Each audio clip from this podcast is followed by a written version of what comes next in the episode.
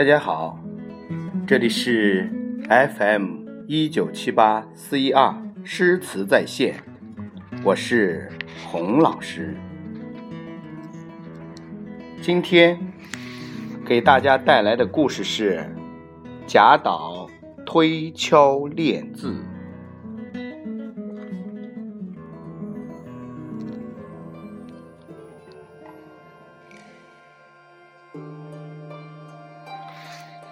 贾岛是唐代诗人，屡次应试没有考中，一度出家当和尚。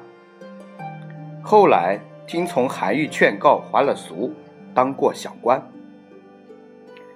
他作诗时非常讲究注字练句，反复苦吟思索，为此流传下来一个生动的故事。有一天，他骑驴访问隐居的友人李宁，正好有人外出未归，他便在门墙上题诗一首，即《题李宁幽居》，共八句，描绘李宁隐居地的幽静景色，叙述自己来访不遇，以后再来一同隐居。从李宁。隐居地往回走，贾岛一直觉得这首诗的三四句有个字似乎应该改一改。原诗是这样：“鸟宿池边树，僧推月下门。”他想，究竟用推字好呢，还是改为敲字好？贾岛在驴背上反复思索。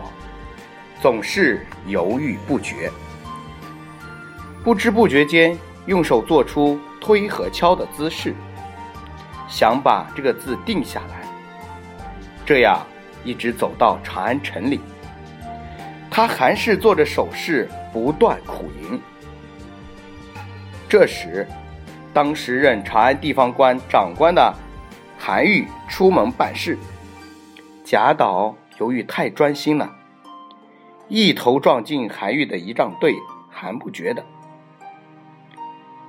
仪仗队的士兵见贾岛这么放肆，已经冲进第三节，还要向前闯，便不客气的把他从驴上揪下来，推到韩愈跟前。